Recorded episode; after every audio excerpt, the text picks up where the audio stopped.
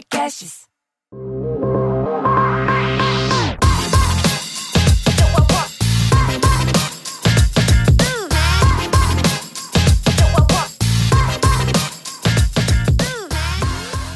Olá, sejam bem-vindos ao Deep Growth, o podcast que aborda com profundidade o crescimento acelerado das empresas. Eu sou a Tayana Degmon, tá? E tenho aqui comigo o Gabriel Costa, o Mineiro. Oi, Mineiro. Oi, Thay. Oi, pessoal.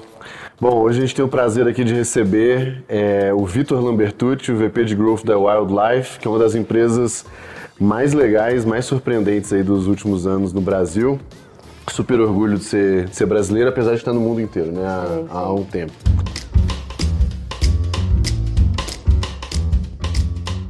É, então, Vitor, super bem-vindo. Obrigado. Bom, oi, pessoal. Vamos lá, deixa eu. Antes de, antes de começar as perguntas, deixa eu fazer o jabá aqui dos nossos, nossos patrocinadores.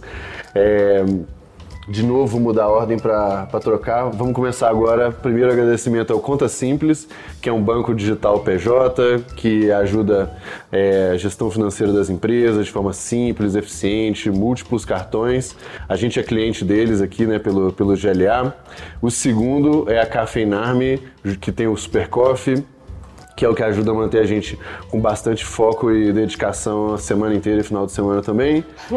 E o terceiro é, é o programa do Startup EC, lá do Sebrae de Santa Catarina.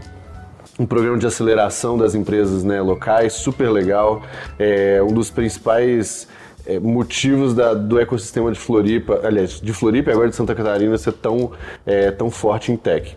E por fim, agradecer a Informov, que é um escritório de arquitetura e engenharia, que cede aqui o escritório para a gente gravar e ficar tão legal nossos vídeos. Vitor, super bem-vindo. Vamos começar dando um pouco de dimensão para as pessoas do tamanho e da grandiosidade da Wildlife, que era até pouco, deve ter um ano, um ano e meio, era TFG, né? Exato. Então, a Wildlife é uma empresa que nasceu no Brasil, mas hoje ela é, é bastante global. Então, a gente tem escritório em quatro países hoje, né? Irlanda, eh, Estados Unidos, no Vale do Silício, eh, Argentina e Brasil. Eh, ela começou com dois, dois irmãos que fundaram a empresa. Os dois aprenderam a programar jogos na cozinha dos, dos pais. Eh, resolveram apostar nisso. E aí esse- o primeiro jogo que eles fizeram foi um dos jogos mais baixados do mundo por duas semanas. É logo que eles lançaram. Eles falaram, poxa, Tem alguma temos coisa aqui. business aqui. Qual que era o jogo? É, chama Racing Penguin. Talvez uh, te- tenha um pessoal que usou o iPhone lá no comecinho, provavelmente jogou esse jogo de alguma, alguma forma. E, e aí a empresa nasceu assim, já, já com... é, já, já com alguma receita e, e etc. E eles foram atrás de, tá bom, quem são as pessoas mais inteligentes, dedicadas que a gente conheceu na nossa trajetória acadêmica e profissional e vamos trazer para dentro. E aí a empresa começou a escalar muito assim, né? Ela- a gente tentava não sair muito na mídia por um bom tempo. É, e aí até que um ano e meio atrás a gente recebeu alguns aportes, é, um aporte da Benchmark, que é um dos fundos mais, mais legais aí do, do Vale. E a gente começou a expandir bastante internacionalmente. E, e aí, bom, eu entrei lá uns 5 anos e pouco atrás, a gente estava com uns 200 milhões de downloads, já era um número bem impressionante. E hoje a gente já passou de 2 bilhões de downloads na nossa história. É, então, assim, é um mercado que é enorme, que, que não para de crescer. E, E, e no último ano, especialmente, foi. foi É, de um, dois anos pra cá, a empresa. É, co- começaram as apostas que a gente fez lá atrás, começaram a uma Mas o compor em cima da Covid outra. também ajudou a alavancar? Ajudou, ajudou. Pessoal em casa, né? É, e é curioso que esse mercado de game nem todo mundo conhece, né? E o Brasil tem players há bastante tempo, assim, até relevante. Se pegar hoje o Daniel Coquieri, que é empreendedor serial, já fez Easy Like, tá com empresa de Bitcoin agora, ele tinha ó, dois games lá atrás. né? Eu tive a Mentes do Colheita Feliz e outros jogos. Tem um- uma galera, o pessoal como é que é que fazia o Smashing Ends? Esqueci o nome da empresa deles, que era de jogo mobile também, tipo em 2010, 2011. Então o Brasil tem um, um certo ecossistema aí também, ou de empreendedores que deram certo em jogos mais lá atrás, ou tipo a Wildlife, que é um negócio absurdo, né? É, eu, quando eu entrei lá, eu trabalhava no Nubank antes e nunca tinha ouvido falar da, da TFG na época. E, e o mercado de games era um mercado super novo pra mim, que eu nem, nem levava tão, tão a sério, né? E aí depois de entrar nele que eu fiquei chocado com, com o tamanho. Então, pô, o mercado de games mobile hoje já é maior em receita do que cinema, do que box office do mundo. É, então é um negócio bem, Essa bem impressionante. não, não tinha, não estava atualizada. É, um negócio, um negócio impressionante. Vamos falar um pouquinho, você falou que você entrou cinco anos e, e, pouco atrás, né? então certamente era uma empresa muito diferente do, do que é hoje. Como que era né, quando você entrou, um pouco da dimensão, do, um pouco do seu papel, e conta como, que essas coisas evoluíram ao longo do tempo, assim. Uhum. Então, quando eu entrei, a empresa tinha umas 60 pessoas, mais ou menos, uma, um estilo bem startup, mundo fazia um pouco de tudo. Eu entrei é, na época a empresa tinha migrado de jogos super simples e super fáceis de fazer para jogos cada vez mais, mais sofisticados, que tinham uma monetização por usuário já um pouquinho melhor. E aí começava a fazer mais sentido fazer aquisição de usuários, paga e, e ter um negócio mais recorrente. E aí eles me trouxeram para meio que montar essa área de, de, de compra de usuários, basicamente, é, e tentar escalar um pouco mais rápido o que a gente já fazia. No Nubank a sua experiência vinha também de aquisição. Também. Tá. Também. Eu comecei com isso na Staxi, com o Thales, né, que vocês conhecem bem. E aí, meio que de paraquedas, assim, né? Ia sair da poli sem saber muito o que fazer, e aí fui parar nesse, né, nesse mundo startup. Na época era super incipiente ainda, não era uma carreira muito tradicional. Nem muito menos glamurosa. Muito né? menos glamurosa. Vamos falar, ah, isso daí não tá levando a sério, né? Aí hoje todo, todos os meus amigos de consultoria estão todos indo, foram para startup. Exato. Ou querendo ir, né? Exato. Meu, mesma coisa. e, e aí, bom, comecei com performance marketing na EasyTaxi na época.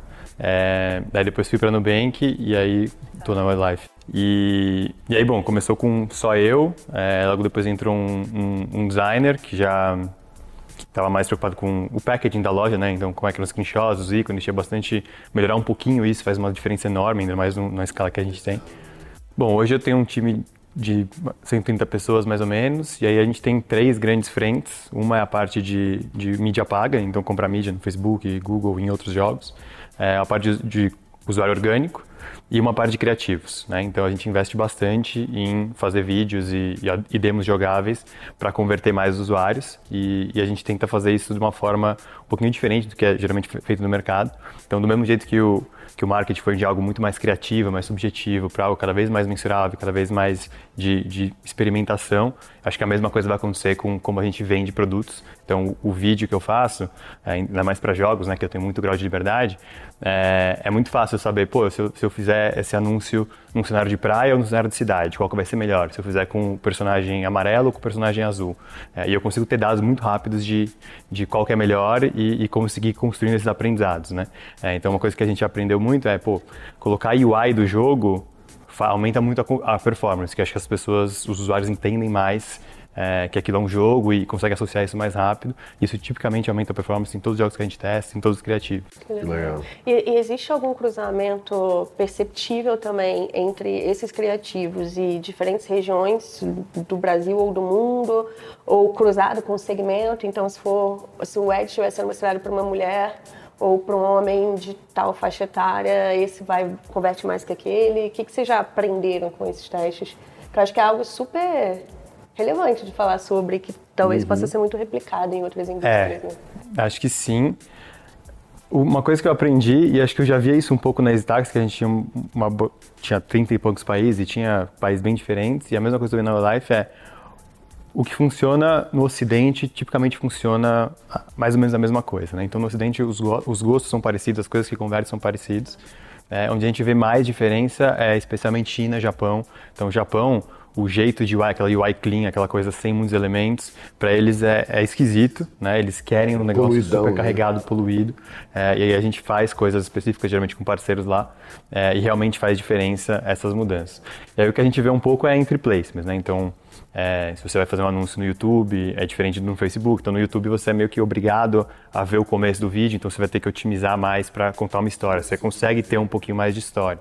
É, no Facebook você precisa chamar muita atenção, então os primeiros dois, três segundos são mais importantes. Então aí tem algumas, algumas nuances, mas a gente vê muito o, o vídeo que, que funciona, ele funciona para audiências bem, bem amplas mesmo. É... Que legal. No, no caso do, dos criativos, você, quando a gente conversou a última vez, você estava me contando um pouco do, do, do, processo de fazer isso e, e uma coisa que me assustou muito foi o tempo para fazer isso. É, assim, o tempo de criação dessas coisas. É, conta pro pessoal um pouco dessa, da dimensão dessas coisas, sabe? Porque criar um vídeo demo de um, de um jogo não é criar artezinho do Instagram que a gente é. faz em, em duas horas. É um negócio sabe? jogável, né? Nesse caso. Exato. Então, isso é um dos grandes desafios que a gente tem, porque não é, assim, se fosse para testar banners estáticos, seria muito fácil criar um monte de versões e iterar. Para construir um vídeo de 30 segundos é muito mais trabalhoso. É, e aí o que a gente costuma fazer é, a gente tem todo um processo de pré-produção. Então, primeiro a gente tem a ideia de, ah, por que essa ideia vale, baseado em tudo que a gente aprendeu no passado e o que a gente está vendo no mercado. É, aí a gente resolve para pré-produção, que cria o roteiro. É, aí vai para o processo de pipeline parecido com o de filme, né? Óbvio que uma menor escala, né? Mas parecido com o que a Pixar faz.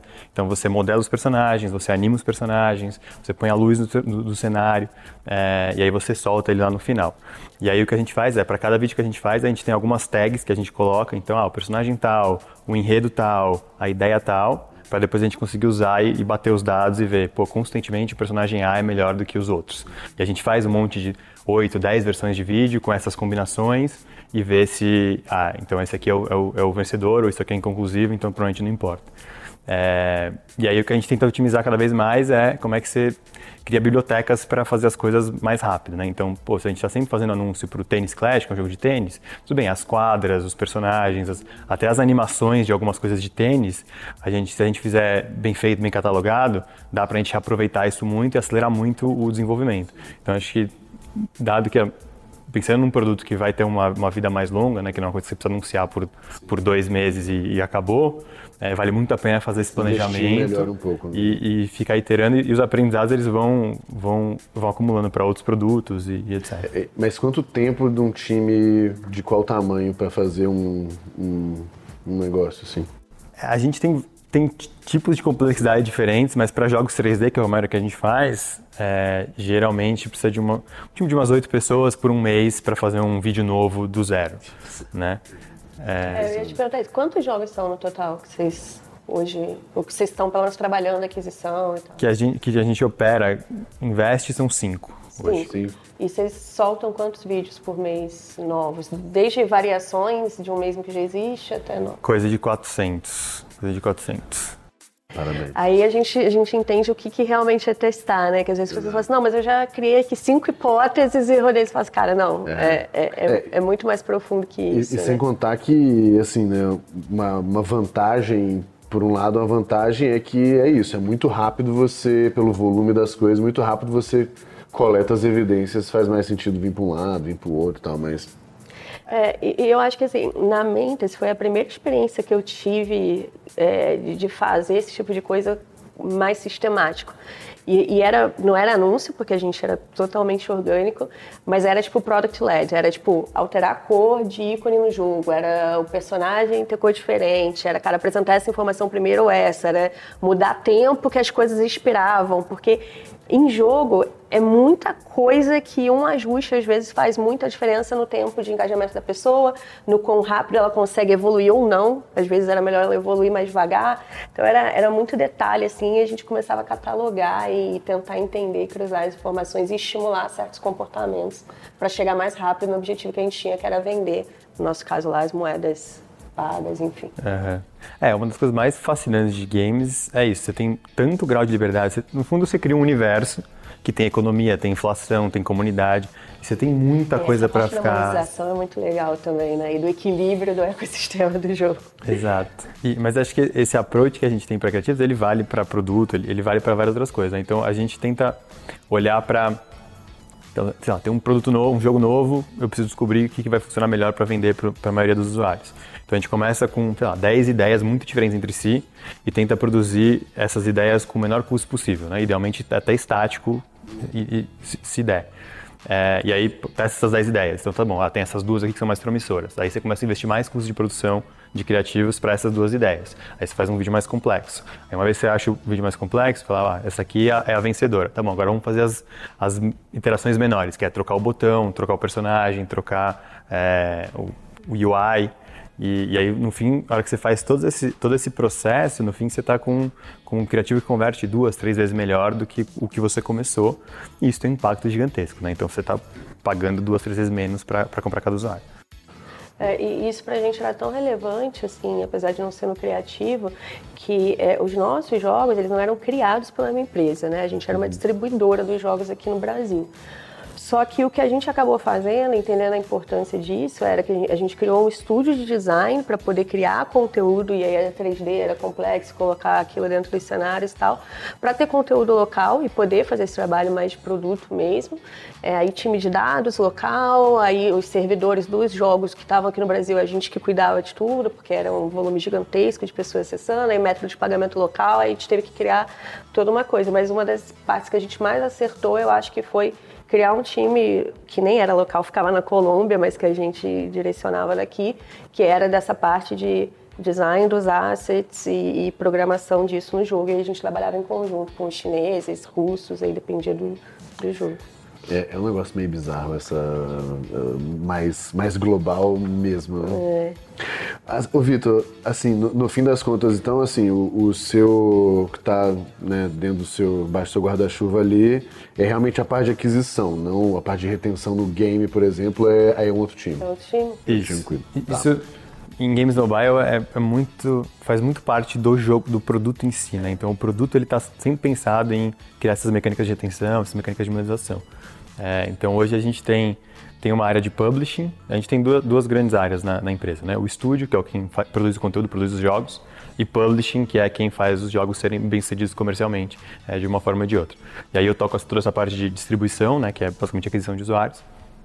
E tem uma outra área de monetização que fica tentando é, implementar as mecânicas que, que funcionam across jogos e, e tem algumas mecânicas que são assim, no, no, que já existe dentro dos jogos. E aí a parte mais de qual feature vai ter dentro do produto, aí isso fica dentro dos times de jogos mesmos, e, e a gente tenta fazer um pouco esse balanço. No caso, você até falou aí do, da questão do, do publishing, você estava me contando que vocês têm uma pessoa nova agora cuidando dessa, dessa área inteira, né? Que é o seu, seu novo chefe aí agora. Quem, quem que é ele? Como é que está sendo a experiência de, de trabalhar? Legal. Então, a gente tem, tem essas duas áreas, né? Então, o estúdio a gente tinha trazido uma pessoa com muita experiência em fazer jogos, né? Que foi vice-presidente da Sony, da Europa, tinha times gigantes de desenvolvimento de jogos. Então, ele trouxe muito conhecimento de, de como escalar isso e faltava um pouco esse outro pedaço lado de publish. É, e agora a gente trouxe o, a pessoa que foi o primeiro, o primeiro o, o, que fundou o time de growth do Instagram. Então, logo que o, que o Facebook comprou o Instagram, é, apenas. apenas. Ele teve que o Instagram tinha que escalar, né? E, foi um dos melhores cases de sucesso de growth que, que existiu. E, e, e, essa, essa pessoa tocou esse time. E aí na época ele chegou, o Instagram já era grande, já tinha seus 200 milhões de usuários, mas ele ajudou a levar para um bilhão e, e pouquinho. E, e, aí tinha muitas essas técnicas dentro do produto, né? Então como é que você estimula growth dentro do produto e, e até é interessante como o Facebook se organiza. Eles têm um time de produto e tem um time de product growth. São dois times separados, com engenheiros diferentes, coisas diferentes. E o, o produto, ele tá tent, o, o head de produto, ele está tentando otimizar para o power user, né? o usuário principal, o usuário que é o mais engajado e criando novas features para ele. E o time de growth, de product growth, ele está tentando achar, tá bom, como é que eu pego mais usuários e boto eles para ser power user e, e jogo eles para essas features que fazem com que o usuário fique muito engajado. É, e acho que esse é um, é um, é um approach bem interessante que o, que o, Facebook acho que foi meio pioneiro e, e agora está todo mundo copiando, obviamente. É, é isso aí, tem que copiar mesmo. O que que, assim, essa indústria, acho que ela é bem interessante, é uma das, é uma das que eu mais tenho vontade de entender mais e até eventualmente trabalhar um dia. Então já estou dando indireta aqui para no futuro aí a gente já conversar. A gente já conseguiu nessa temporada dois investidores, agora um, um, emprego novo para o Gabriel um dia, Isso. sociedade, é. sociedade, é, um emprego não, vamos falar. É, não, e não é agora não, tenho, tenho, tô feliz, tem um tanto de coisa para fazer, daqui a uns anos. Não, mas a indústria de games é um negócio que chama muita atenção, assim, por muitos motivos. Começa que eu fiz um, uma vez um, tipo, um curso rápido assim de, de, de, de gamification e tal. E, e, o cara já começava falando que assim, cara, a indústria de games é tão bizarra, tão forte, que ela consegue fazer com que as pessoas façam um trabalho extremamente repetitivo e elas têm prazer em fazer isso, se viciam em fazer isso e ainda gastam dinheiro com isso. Esse é o grande poder do, do negócio. É, o que, que, você acha, Vitor, que, que essa indústria tipo, tem mais a ensinar assim, para outras, é, é, outras indústrias mais tradicionais, ou não tão tradicionais, mas outras, de, de um modo geral? Então, eu ainda acho que a indústria de games ela é, ela é muito, ela é meio underdog ainda, apesar do tamanho que ela é, do, do tanto de impacto que ela tem, ainda não é, ela não é muito mainstream, né? As pessoas não falam, pô, você vai bater um papo sobre o Big Brother, sobre o Game of Thrones, mas você não vai bater um papo sobre um jogo. Vai, vai ser no café, assim, o pessoal vai achar meio esquisito. Falar, ah, não, e, e assim... É acho... no seu nicho, né? Mas aí, nicho de gamers e tal. É, é. Isso. Mas tirando isso... Mas, mas é um negócio que que já está atingindo muito a população. Então, pô, nos Estados Unidos, 52% dos, dos gamers são mulheres. Então, já não, assim, aquele estereótipo que a gente tem de gamer faz menor sentido né? mais com, com game mobile. É, então, acho que é uma indústria que tem que assim tem muito potencial e, e ainda ela não, a hora que virar essa chave do, as pessoas entenderem que ela é mainstream, aí vai ganhar mais é, mais tendência. Então, pô, hoje você pensa no Steven Spielberg como o grande é, diretor de cinema, você não tem o grande criador de jogos, né? Tem, só se você for bem gamer, aí você sabe um, um outro nome. E acho que isso daqui 10, 15 anos vai, vai shiftar, né? E é um negócio que a gente aposta. E aí acho que, o, acho que a indústria de games em geral tem muito essa parte interativa, né? Então, entretenimento é, sempre tem mais alavanca para você ficar brincando e o fato de ser interativo ajuda muito. É, então acho que o, o, nível de sofisticação dos produtos que, que a gente faz, ele, ele é muito grande, né? Porque não, não, são poucas telas, não são poucas alavancas, dá para você experimentar com muita coisa. E, e, acho que isso gera um nível de complexidade que, que depois é, você precisar gamificar alguma, alguma não, um app de um, um, banco, alguma coisa assim, fica muito mais fácil, fica muito mais, é, é muito mais simples. É, então acho que sofisticação de produto, com certeza tem muito que aprender. E, e acho que a quantidade de dados que, que, a indústria tem é um negócio surreal. Assim, a gente tem poucas indústrias que, que você consegue ter tanto dado e brincar tanto com o dado, né? É, e mexer tanto trabalhar nele. com os dados talvez seja até mais a questão do que ter os dados, né, nesse caso. Acho que existe já há mais tempo o uso disso realmente para tomar as decisões, né? É, acho que conseguir brincar com os dados, ou ver o feedback e reagir rápido, acho que pô, nenhuma indústria consegue ter, ter esse loop tão rápido e com tanta informação. No mercado financeiro, pô, cartão de crédito tem muita informação sobre um monte de coisa, mas você não consegue agir tanto ou fazer muitos experimentos é, com isso. Você observa o dado e, e, tenta fazer coisas mais. No games, não. Você vai lá e mexe no produto e, e, e faz com. e itera em cima e aprende muito mais rápido. É, ou no máximo, no caso do, do mercado financeiro, né, no caso de, do cartão, por exemplo, você usa muito mais isso como para criar mecanismos de defesa, de proteção melhor, mas não para de fato estimular o uso ou esse tipo de coisa. Né? Então é muito mais sobre o antifraude do que o, do que o engajamento, na verdade. Né? Exato. Essa é uma das primeiras coisas. Muito bom. O que que, voltando na história do time que você falou, né, das, é, enfim, um time grande, com múltiplos produtos em múltiplos países. Então não parece um trabalho muito fácil. É, como que você organiza essa, como que é a gestão disso? Múltiplos times, é, múltiplos países e múltiplos produtos ao mesmo tempo. Como que a galera se organiza? O que você olha para quê quando? Tá. É, é complicado, a gente já trocou várias vezes o jeito de operar, mas a gente olha muito por, por função, né? Então, ah, tem, tem a pessoa que é responsável pelo Facebook, pelo Google, pelo, pela parte de inteligência de criativos, de produção dos criativos, então a gente olha muito desse jeito. É, país o Ocidente a gente acaba olhando como um, uma coisa só, e aí tem algumas coisas específicas que a gente faz para China, Japão, Coreia, é, mas só, mas daí é um time separado que tenta achar novos canais, é, então não tem muito essa diferenciação geográfica. E, e por jogos sempre tem um, um, ponto de contato, então o líder de distribuição de um produto, é, e ele fica, ele se comunica, ele aponte com, com o diretor do jogo e, e, e e coleta tudo que tem de orgânico, de criativos, distribuição de monetização e meio que centraliza esse negócio Ah, existe como se fosse um então, estrategista é, do, do produto. Tipo, é o, entendi, é o dono da, da, assim, claro que todo mundo tem suas responsabilidades, mas cada jogo tem um, um mini dono ali, e aí ele, ele é responsável por alinhar todo mundo, alinhar produto, distribuição. Exato, exato. E aí quando você fala do, do orgânico, né, que vocês têm um drive muito grande de aquisição ali paga, e você tem falado muito de orgânico. Você está falando de App Store Optimization, tem coisa além? O que, que vocês fazem dentro de ASO que também possa, pode ser válido para outras empresas? Tá, a gente, eu falo bastante de ASO, então a gente, dado o tamanho que a gente tem, qualquer melhoria de ícone, de screenshot, é, tem um impacto gigantesco. É, e aí o approach é parecido com o que eu falei de criativos, né? Então é, você tem as hipóteses, você testa, tem algumas ferramentas, o próprio Google oferece uma ferramenta de, de A/B test que é bem legal é, para ver screenshot, ver ícone. E aí vale muito a pena ainda mais esses são mais baratos antes de fazer essas interações, pô, experimentar bastante e, e achar um negócio que performa. Screenshot, ícone, descrição. Descrição menos, descrição menos. No Google tem um pouco de impacto de, de, de ranking, né, de keywords. Na Apple não tem nada, então importa menos. É, no Google ícone é super importante. Na Apple ícone e screenshot, os dois são super importantes. E, e, é basicamente isso que a gente mexe. Vocês bastante. testam consistentemente? Sempre. Consistentemente todo, todo trimestre. A gente está sempre trocando os ícones. E tem algum outro canal de aquisição orgânico relevante para vocês? Tipo, sei lá, site de review? Ou, ou realmente é, é, são as lojas ali que são. Principalmente as lojas, então é uma uma vitrine gigantesca e uma coisa que a gente está investindo mais e, e, que eu particularmente estou apostando bastante para esse ano é ir mais nessa linha de product growth. Né? Então, como é que eu crio mecânicas no produto para tanto fazer os usuários irem de um jogo para o outro. Então, a gente já tem algumas mecânicas de, de cross reward. Então, você compra um jogo e você consegue gastar no outro. A gente fez bastante isso, né? Isso tem um impacto super legal. E, e, também mais coisas de member get member mesmo, que, que bom, acho que o, o jogo que você trabalhou fazia isso demais, né?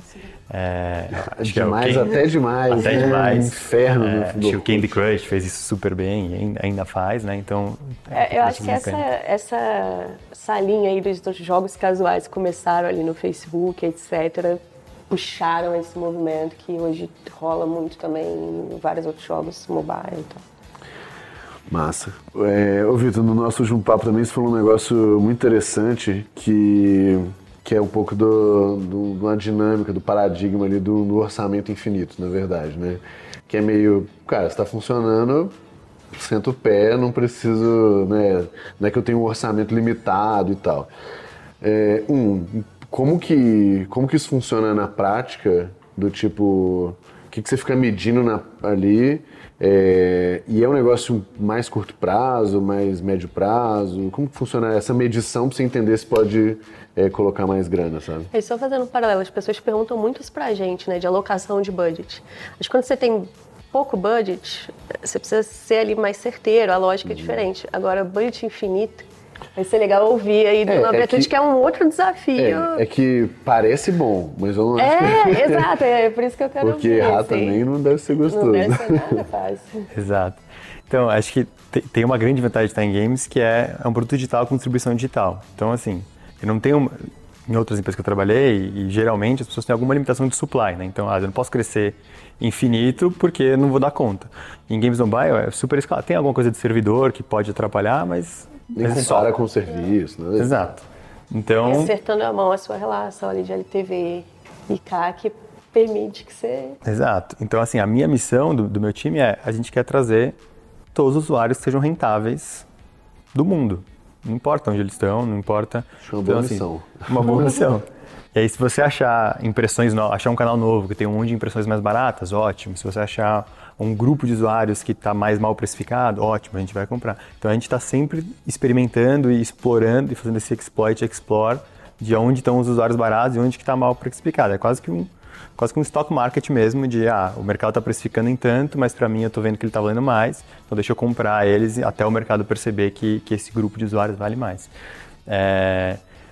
E aí isso foi uma das coisas que mais me, me chocou, assim, na, na, diferença entre o que era trabalhar em, em outras startups, é, que isso é muito mais complexo, assim, o tanto de... Tanto que torna as coisas mais difíceis do que, ah, eu vou tomar um budget e compro os usuários mais, mais eficiente possível. Não, agora compra todos os usuários que existem no mundo. É, é, é quase que um, para os engenheiros como eu, é um sistema de engenharia com 90% de confiabilidade ou com 99%. Parece que não é muito mais difícil, mas é muito mais difícil de construir, é muito mais, mais complexo. E, mas assim, a verdade é, muita iterar e errar, iterar e errar.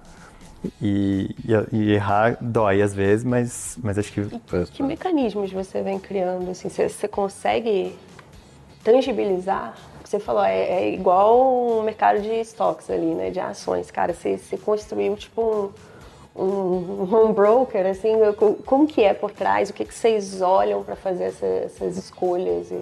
Tá. Acho que o jeito de, de, explicar como a gente opera é quase que um, como, quase se fosse pricing. Então, você vai lá, você pode ganhar um certo lucro por, por produto que você vende, e aí quanto mais lucro você tiver, menos volume você vai ter, quanto é uma curva de oferta demanda meio teórica de economia. E, e, é mais ou menos isso que a gente está tentando achar. Tá bom, qual que é o ponto ótimo de lucro que eu quero ter por usuário? E aí o meu preço, o meu custo é só o quanto eu pago de, de aquisição e o LTV é quanto ele vai trazer. E, e aí eu tento estar sempre nesse ponto ótimo de volume. É, e aí tem um monte de premissa por trás para chegar nesse número, mas é isso que a gente fica tentando otimizar. E, e aí, a hora que a gente vê, ah, a gente aumentou o bid, não aumentou o volume como a gente esperava, tudo bem, a gente volta e volta para esse novo equilíbrio que, é, que era melhor. E aí o que a gente investe muito é em automatização mesmo. Então. É, é que é outro ponto vai chegar. Você deve ter uma porrada disso rodando em paralelo, né? Não é tipo assim, ah, vou mexer aqui nessa campanha, subir um pouco. Não, é uma pancada de coisa rodando no mundo inteiro, com um budget infinito. Exato. Então, isso foi uma coisa que a gente foi construindo ao longo do tempo. Então, a gente foi. Hoje a gente opera todo dia, a gente troca bid de todas as campanhas praticamente dos grandes canais. Né? E é automático, né? Então, o o LTV, a gente calcula o LTV, estima o LTV de cada um daqueles grupos, é, divide. E aí o papel do meu time é muito mais entender como é que, como é que os modelos funcionam e ser meio que uns... Eles ficam observando os dados e veem, puta, o modelo tá, tá indo para um lado ou tá indo para o outro, né? Ele tá, tá desviando do que eu estou observando de métrica curta ou de retenção. Ah, tá bom, deixa eu descobrir o que está acontecendo, que os modelos vão errando. Mas é muito menos o, ah, vamos otimizar budget, vamos trocar a campanha, que isso é, isso é um algoritmo simples. E aí é muito mais, tá bom, onde que o modelo está errando para a gente poder consertar, descobrir por quê e, e, e retroalimentar. E, então, o meu time hoje, desde o começo, gente, eu fiz uma aposta de, a gente fez uma aposta de ter times muito técnicos.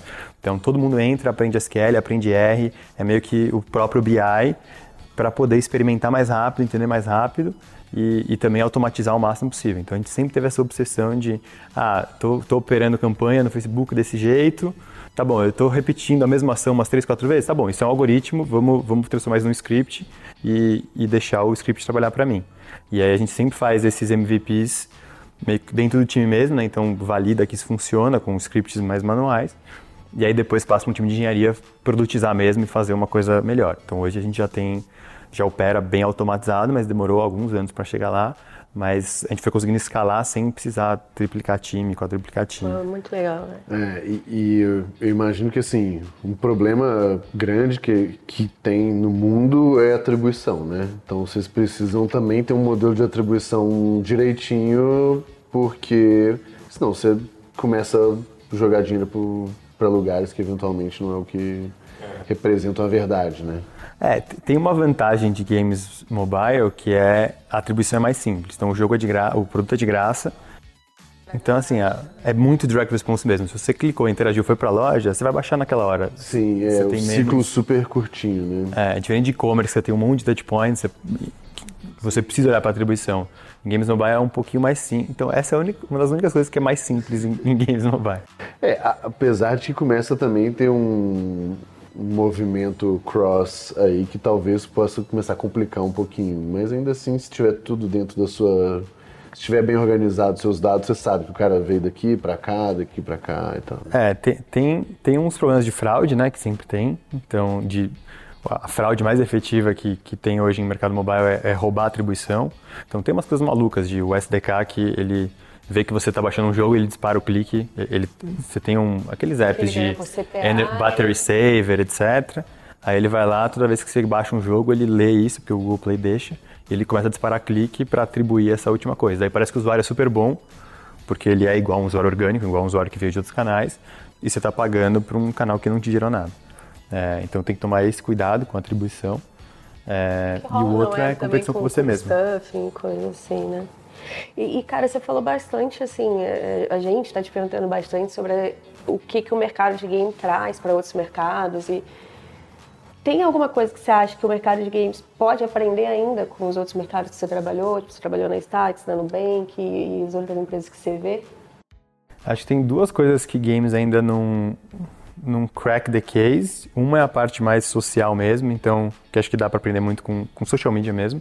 Então, pô, games no fundo é, é, é, um, é um jogo que é muito social e cada vez mais jogo mobile é tudo multiplayer, tudo jogando com, com os amigos. E acho que você conseguir criar melhor essas redes onde você está sempre jogando com os mesmos amigos, sem ser uma, uma coisa cheia de fricção, que é como a Não maioria tem dos um jogos mega hoje. padrão ainda, assim, Não né? tem. Tipo, a Apple tentou criar o dela lá, É, no mas... Game Center. No Game Center, mas No. Orkut a gente tinha muito bem, no Facebook tinha muito bem, mas porque tava na rede, era, A era Steam embedado. foi uma né? que eu acho que, que fez isso, mas não mobile, né? Acaba sendo mais game geral, É, assim. mas, mas, assim, acho que tem, acho que tem tanta coisa. E, e talvez assim, social media do futuro seja muito mais dentro de uma plataforma de games do que, do que uma coisa tão, tão, dentro. E acho que isso ainda ninguém ainda aprendeu direito e conseguiu fazer. Então, é uma das experiências mais legais que, a gente, que eu tenho, por exemplo, jogando jogo. A gente está vendo alguns jogos beta, construindo os jogos, e a empresa testa muito, né? Então, uma das coisas mais legais é você estar lá, entra para jogar o jogo, e aí cai um amigo seu para jogar com você sem querer. Isso é difícil acontecer no, no mundo real e, e deveria ser simples, né? Muito mais legal. É, é engraçado que aquele jogo lá do Among Us, por exemplo, é, o que eu achei mais legal de tudo, porque o joguinho em si é, É, é simples. demais, mas realmente eu acho que a, o pulo do gato é você é, conseguir fazer com que as pessoas tragam os amigos dela, porque é muito mais legal jogar com um amigo e quebrar o pau e, e falar que é o fulano e tal, do que um aleatório, porque o aleatório em si, tipo, é, você não conhece ninguém, você e jogar com um amigo é assim, porra, eu sei que o fulano faz Tem isso, já fez de- isso. Porra, semana passada ele fez isso desse jeito, desse jeito. Então, realmente, esse, esse efeito social pode, na verdade, ser talvez a maior vantagem competitiva de algum jogo, né? Às vezes um jogo super simples, sem tanta tecnologia, sem tanta sofisticação, mas que pega o aspecto social e psicológico ali das pessoas, acaba sendo mais legal, né? Mas é um a cada... puta, muitos, muitos, muitos jogos consegue fazer isso, né? Exato, e acho que o Among Us é um ótimo exemplo que você joga no o, o public game lá, que é você jogando contra pessoas que você não conhece, é uma experiência ruim, é chato jogar o jogo. A hora que você joga com seus amigos é super divertido. E, e acho que conseguir fazer isso de uma maneira sem fricção e sem, ah, você tem que convidar o amigo, tem que conectar o Facebook. Acho que conseguir fazer isso de uma maneira mais integrada, os games que conseguirem fazer isso vão, vão ter um super impacto e acho que ainda ninguém conseguiu fazer tão bem. É, e aí o aspecto natural de viralização da coisa, né? Se você quer jogar com seus amigos, você trouxe mais oito pessoas. Gente, isso é Eu fiz isso com o meu lindo. time. A gente fez o jogou como é, integração do time. Essa que foi a, a questão, porque era uma, uma- um, um bom momento, todo mundo já tinha uns memes, as piadinhas e tal. E aí eu falei, ah, então beleza, então vamos jogar. É, e aí teve uma das meninas que falou assim, ah, não vou poder jogar porque fulano me chamou pra reunião. Eu falei, não, isso aqui é... Então pensa que é reunião do time. Você, você não sairia da reunião de time comigo é, para uma outra reunião. Então você não vai sair dessa porque isso aqui é tão Você importante quanto... Pode, é, é isso aí. Foi... Às vezes a gente precisa ser um pouco ditador ali. Gabi, vamos dar um recadinho pro pessoal sobre Boa, a comunidade. É, se você está curtindo o papo, seja aqui no YouTube, seja no podcast, a gente tem a comunidade da Growth Leaders Academy, que tem acesso a sempre conteúdo extra dos episódios do podcast, aos webinars que eu e o Gabriel fazemos, é, pô, conteúdo curado, networking com um monte de gente que está evoluindo na carreira, lives com líderes já do mercado, especialistas nos diversos temas. Tudo isso fica disponível na comunidade da GLA, que tem um preço super acessível e você consegue saber mais sobre ela em growthleaders.academy. É, e aí lá também tem opções de outras coisas, curso, mentoria, mas acho que a comunidade é um ótimo ponto de partida para quem quer colocar o pé aí na água e realmente está tá em contato. Isso, os links vão estar tudo aí, na Vamos, descrição. vamos. tal. Bora falar com, com o Lambertucci um pouco também assim de performance, como ele lida com tudo, países. É, a gente já abordou é, a um gente já pouco. abordou, acho que várias dessas, dessas coisas, mas é, eu, eu ainda fico um pouco curioso sobre até um pouco da rotina disso, sabe? Tipo, beleza, entendi que faz teste, entendi que fulano cria criativo, entendi que tem a gestão aqui, é, mas assim, na prática, o que acontece na terça-feira, sabe? Tipo, como que o time se organiza, e o que, que você se preocupa, o que, que você olha, enfim. Legal. É, então a gente está sempre tentando otimizar para esse lucro absoluto, né? Então, receita projetada de cada cohorte menos o custo que a gente tem em aquisição. né? então esse é o número principal que a gente olha todos os dias e etc. E, e aí basicamente a gente tem esse sisteminha que ele, ele olha para os dados dos usuários do, que chegaram ontem, antes de ontem, olha para os primeiros comportamentos deles e prevê, ah, tá bom, esses usuários aqui, desses, com essas características, vão ter um LTV de tanto. E, e aí com isso a gente fala, tá bom, assumindo que esses usuários são um bom preditor de quanto vai ser o usuário de amanhã nesse mesmo lugar que eu comprei, vão bidar X. Então todo dia a gente está tentando prever o dia do o bid de amanhã, baseado no, no LTV que a gente viu daqueles cohorts do passado. E, e aí o que o time olha muito é, tá bom, quando que esse negócio está desviando, né? Quando que, quando que a gente está errando nessas, nessas previsões, isso geralmente tem alguma informação. Então, ou é, é algum, algum novo jogo que a gente está anunciando que tem usuários muito ruins ou que é um mix muito diferente, é, ou algum criativo que a gente colocou que, que é muito bom para converter o usuário, mas que está muito distante do jogo, então o, não conseguiu atrair bem.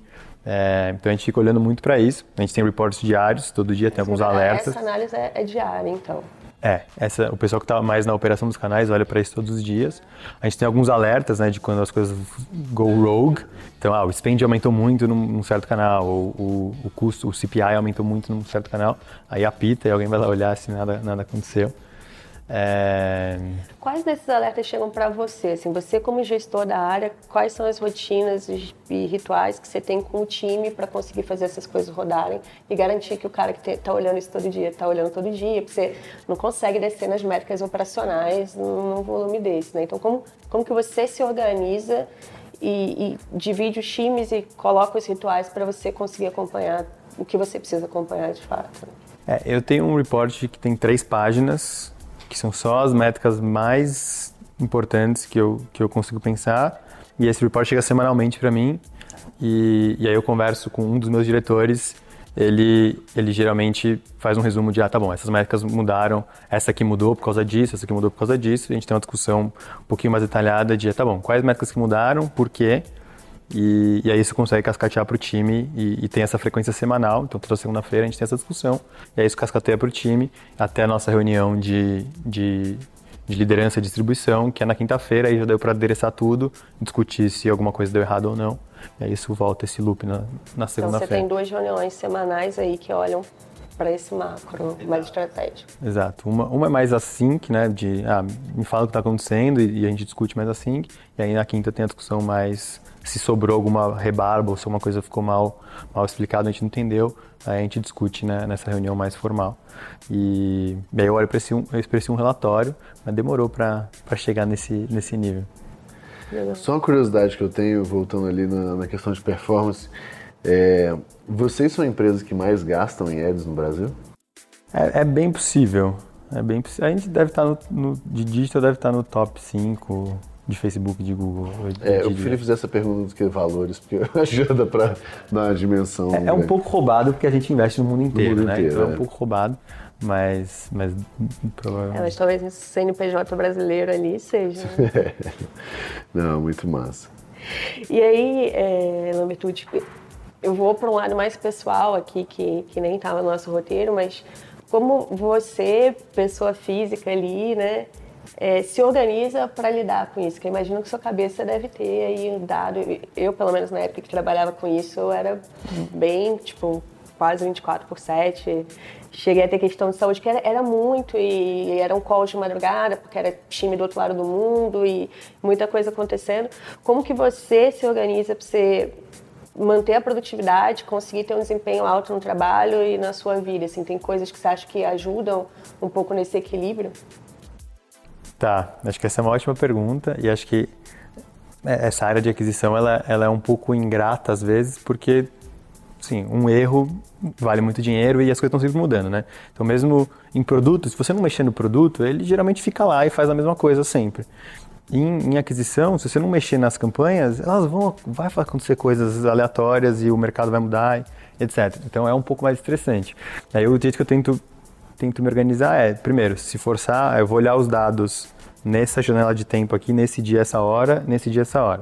Porque senão é muito você fácil. Você ficar pirando o resto do tempo, você sabe que você tem um time lá. E assim, é muito fácil eu perder três horas olhando dado, porque eu gosto de olhar dado, eu gosto de, ah, isso aqui, deixa eu ver, deixa eu ver. É muito fácil, eu tenho que ser muito disciplinado em, não, eu vou olhar dados nessa meia hora aqui na segunda, nessa meia hora na quinta, e é isso. É, e acho que alavancar muito o time. Então acho que o, o, o, time tem que ter muito essa cultura de, de ownership, de pô, é muito importante o que eu o que eu estou fazendo, e se eu deixar uma bola cair, é, não vai. Então você meio que você divide esse estresse em mais pessoas e deixa mais claro. É, a gente tem inclusive um, um, um, uma política de rotação no fim de semana que parecido com, com coisa de, de back-end que o serviço não pode cair. A gente tem uma coisa parecida com essa é, para tentar ser mais explícito de ó não adianta você ficar estressado pensando nisso o tempo inteiro. Se força a ter compartimentos do seu tempo para pensar nisso e no resto você vai pensando nas coisas mais macro, nas mudanças maiores. É, mas é, é, difícil. Esse negócio de fim de semana era uma coisa engraçada. Eu lembro que um dos dias que a minha ficha caiu, que a coisa era grande, e já era grande há um tempo, mas eu estava fazendo um parto de Golden. De cachorro. De cachorro, que eu sou criadora de Golden Retriever. E aí o Eduardo, do Google, que depois foi CEO da Cato, enfim, na época ele era do Google em Belo Horizonte, tinha de tecnologia, ele me ligou. Falou assim, tá, o Colheita Feliz caiu. E a gente queria saber quando que vai voltar e tal, porque o tráfego do Orkut caiu um monte. Caramba. E aí eu falei, tipo, caraca, né? E aí eu parei o parto, aí era BlackBerry na época, né? E comecei a mandar BBM pro meu sócio de tecnologia e tal. E, e domingo já era segunda na China, né? Então, assim, é, era, era muito, muito non-stop. Mas é, foi uma fase bem legal, assim, da, da vida. Mas você tem alguma, além dessa questão das responsabilidades que você tem, tipo, sei lá, você pratica esporte, você tem outras válvulas, o que, que você gosta de estudar? Tem alguma coisa diferente, assim, desse mundo? Eu gosto muito de esporte, então eu sempre estou inventando alguma coisa nova para aprender. Esse ano de pandemia, os últimos 12 meses de pandemia, eu aprendi, aproveitei para aprender a surfar. Então eu tenho ficado muito na praia. É, e aí, fazer esporte na natureza. ele pro Boniac do Conta Simples, é, né? E eu sempre joguei squash também aqui em São Paulo, eu jogava bastante. Então, esportes são bem intensos, que, que meio que te, te fazem focar só naquele negócio. Acho que isso ajuda muito a ter um descanso mental ali. Né? Show demais. E, e como que você aprende, Vitor? Porque Assim, eu acho que muitas das coisas que vocês fazem é, é bem vanguarda, né? Vocês têm que inventar um tanto de coisa, porque ou tem até um ou outro player fazendo, mas você também não consegue ter acesso é, interno lá para saber o detalhe do negócio. Como que você, nos últimos anos, é, foi o seu processo de, de aprendizado e evolução? Assim? Uma, uma ótima pergunta. Então, eu sempre fui muito... Assim, eu sempre, eu sempre gostei de estar no, um negócio que, que era muito incerto, né? Eu nunca gostei de, ah, vamos fazer igual todo mundo está fazendo e um pouquinho melhor. Então é, tá bom, vamos descobrir o que precisa ser feito, meio folha em branco e tentar aprender. E aí acho que o jeito é, um, ser muito disciplinado em como você tenta, tentativa e erro, né? É muito tentativa e erro, muito metodologia científica mesmo, então cria uma hipótese, bola um experimento, testa e valida. Então, como é que você consegue ser o mais disciplinado possível para conseguir ter esses loops o mais rápidos possíveis? É, e a outra coisa é sempre tentar pensar em first principles, né? Então, tá bom. O que, e até o último why do porquê que as coisas estão acontecendo, né? Então, não só parar, ah, porque o mercado mudou, ah, porque não. O que que, que, que é a coisa mais fundamental que tem que ter mudado para a gente estar tá observando esse dado? E a hora que você está sempre pensando nisso, e isso, isso é até uma vantagem de não estar tá no Vale do Silício, que todo mundo se conversa demais e fala muita coisa, então meio todo mundo pensa, começa a pensar meio parecido. E acho que a gente na Wildlife, é, é até engraçado quando a gente interage com o pessoal de fora, e agora a gente está tendo mais, cada vez mais gente de fora trabalhando na empresa, a gente cria umas métricas que ninguém mais usa, que, que ela existe para o outro mercado, mas a gente tem um nome diferente, porque a gente chegou nessa conclusão sozinho. É, então acho que isso ajuda a gente a estar tá sempre inovando, iterando, só que às vezes a gente anda um pouco mais devagar, porque a gente não está tão inserido no, no que está acontecendo. Você é... consegue dar exemplo de uma métrica assim que vocês que é mais particular da, da Wildlife versus, sei lá, todo mundo que está lá no GDC, no... Acho que as métricas são todas meio parecidas, assim, só que a gente inventa uns nomes na nossa cabeça que depois a gente fala, não, peraí, tem um nome para isso. Então, então uma delas é I2R, a gente usou muito tempo I2R, que era IIR que é Impression to Install Rate. Ninguém usava isso. E 2R é meio inspirado no I3E, que é um negócio de engenharia elétrica, que, bom, eu inventei, né? É, e aí depois que eu fui ver, ah não, a métrica que o mercado inteiro usa é IPM, que é Impressions per, é, Installs per Mile Impressions. Mas era a mesma coisa, só que daí eu falava, ah, o, aí você começava a interagir com as pessoas de fora, falava, ah, I2R. E até as pessoas do meu time, que não sabiam que a métrica tinha sido da minha cabeça, falavam, mas o que, que é I2R? O que, que isso quer dizer? E daí a gente falou, tá bom, vamos usar a métrica padrão do mercado.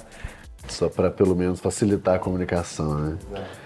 É, e o que que, assim, ainda nesse, nesse aspecto de aprendizado, é, para quem quer entrar, entender essa indústria de games, assim, o que que, quem tem que seguir, o que, que tem que, é, para onde tem que, que olhar? É...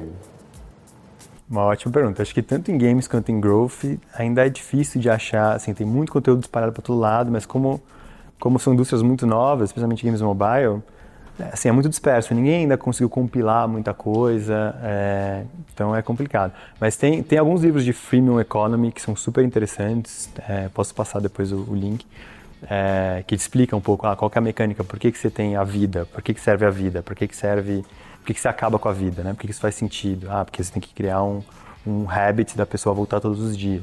Então tem várias coisas que acho que são aplicáveis para outros tipos de produto, é, que é bem legal também. E aí tem alguns blogs de AppN, de Sensor Tower, esses blogs mais de falando da indústria como um todo, e aí eles sempre postam coisas interessantes.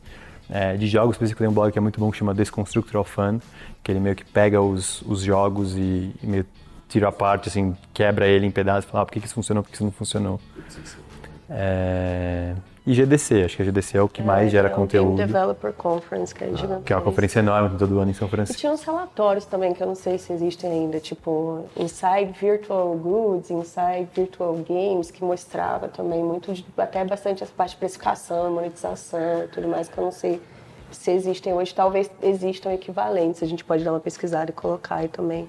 Seguinte, Vitor, o, acho que o mundo dos games tem uma coisa extremamente forte e muitas vezes até polêmica, que é sobre é, cara, manipular o usuário, né? Todo, toda a dinâmica. E assim, eu falo isso sem nenhuma hipocrisia, porque todo produto quer fazer isso. A diferença é que game consegue e, os outros estão tentando. Mas é, tem esse aspecto muito forte de você, cara, o tempo inteiro tentar hackear o que, que faz a pessoa ficar mais, se engajar mais e tudo mais. Até tirando esse aspecto moral da, do negócio, que acho que não, não tem porquê a gente discutir aqui. O que eu fico mais curioso é, certamente a, a, os mesmos princípios da coisa podem ser aplicados na aquisição, do tipo você gerar um interesse, você estimular a pessoa testar e tudo mais. O seu time estuda esse tipo de coisa também, de psicologia do usuário, de como que isso se esse fato se traduz assim no, no seu time, no trabalho dele? Acho que esse fator ele, ele, é muito forte na parte de criativos mesmo, né? Então, que tipo de criativos que a gente vai, vai fazer. É, e realmente é bem poderoso. Então, a gente faz bastante um, a gente chama de Playable Ads, que é basicamente um minigame, você deve ter visto já em outros jogos, que é um minigame que mostra o jogo. E aí a gente consegue ver que, por exemplo, se o usuário perde o jogo, perde esse minigame, ele é muito mais propenso a baixar o jogo depois, porque ele fica irritado, fala, pô, agora eu preciso baixar porque eu preciso ganhar esse negócio. É, e a gente fica experimentando ah, quantas vezes precisa ganhar, quão difícil precisa ser, e, e a gente vê o, o impacto disso na métrica é, em cima da hora. Então a gente tenta, tenta olhar para isso, tem alguns estudos, e a própria parte, o pessoal de criação mesmo estuda isso bastante, só que a diferença é que a, no nosso mundo a gente consegue ter os dados mesmo, né? Então, tudo que, tudo que eles aprenderam, que a pessoa de criação aprendeu na teoria, dá para validar e ver, pô, isso aqui aconteceu mesmo, pô, isso aqui não aconteceu tanto. É, e até tem um, tem um projeto que a gente está fazendo pro bono, que é bem interessante, com, com um pesquisador de Yale, que é a gente está tentando usar esses playable ads para tentar diminuir, educar as pessoas a ter menos bias racial. Então a gente fica experimentando em associar imagens ou cenas positivas com uma coisa que o, que o usuário não está acostumado, né?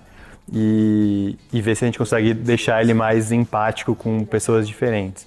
É, e assim, a ideia é super, super interessante. A gente está no, no, começo desse projeto, já rolou a primeira batalha de testes, e, mas acho que ilustra um pouco do, do quanto que é, que é poderoso, né? O que a gente consegue fazer de influenciação por, bem por isso mal. Que eu exatamente. Por isso que eu tirei um pouco a discussão moral do negócio, sim, ao, ao fato e a capacidade de se fazer isso. Então, porque aí você usa do jeito que você entende que você deve usar e tal. Mas eu, eu acho muito poderoso, assim, e uma das coisas que, que a gente defende, eu e a Thay, né, em, em Growth, é sobre, você falou dos First Principles, e essa é uma das coisas que a gente fala, que é a gente entender quais são os fundamentos do negócio, fazer isso muito bem. E todo o resto de técnica e tudo mais, cara, isso muda o tempo inteiro, os fundamentos não. E quando a gente fala de psicologia do usuário, por exemplo, é uma das coisas que a essência da coisa não muda. O que muda se vai ser no Facebook, no YouTube, é, no Playboy ou no, enfim, no detalhe do negócio.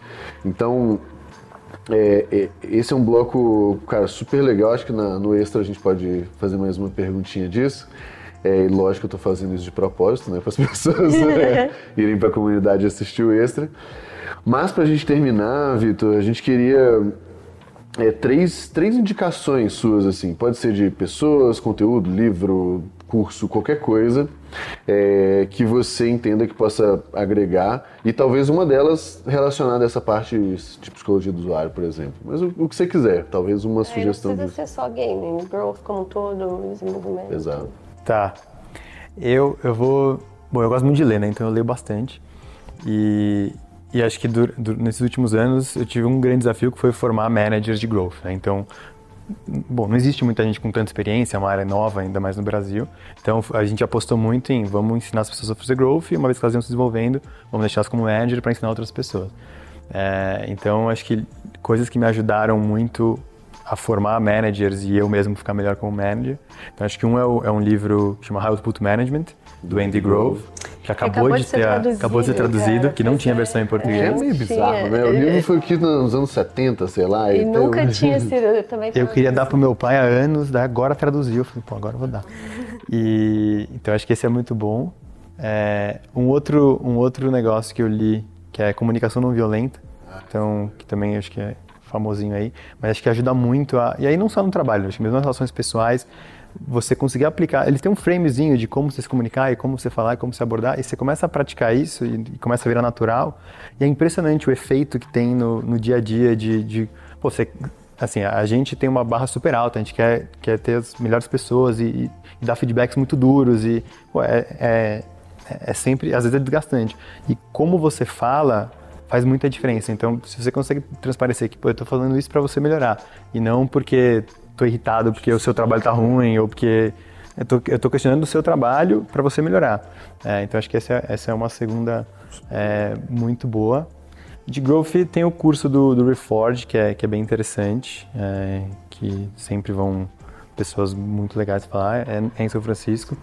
É, é, mas tem, dá para fazer remoto. É, tem um vídeo no canal que eu conto, eu fiz, eu fiz o Reforge e eu conto como que foi participar do Reforge. Então, um ótimo link para para já assistir o vídeo e aí eventualmente fazer o curso lá. Eu, eu gostei bastante, assim, o para mim, eu, eu falo no vídeo assim, mas de forma muito resumida, é o curso que eu acho que mais está alinhado com o que eu acredito, que é muito mais voltado para produto, processo, teste, métrica e menos pulo do gato e aquisição por aquisição propriamente dito. Que é uma linha que a gente está tá seguindo nos que a gente está fazendo também, né? De ir mais por esse caminho e menos pelo hack da coisa. Exato. É, e o hack vai mudar o tempo inteiro, então acho que é, é, é o importante é você aprender o, o, modus operandi e acho que isso é útil para mesmo fora de growth, né? Então acho que é, um, é o jeito que, que empresas em geral vão começar a operar cada vez mais desse jeito de metodologia científica mesmo, de, de processos, etc. Então acho que é aí que eu investiria tempo e o resto é, é tentativa e erro, prática e.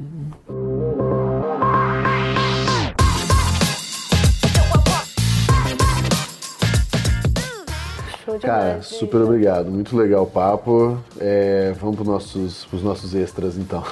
Valeu, obrigado. Obrigado. Valeu.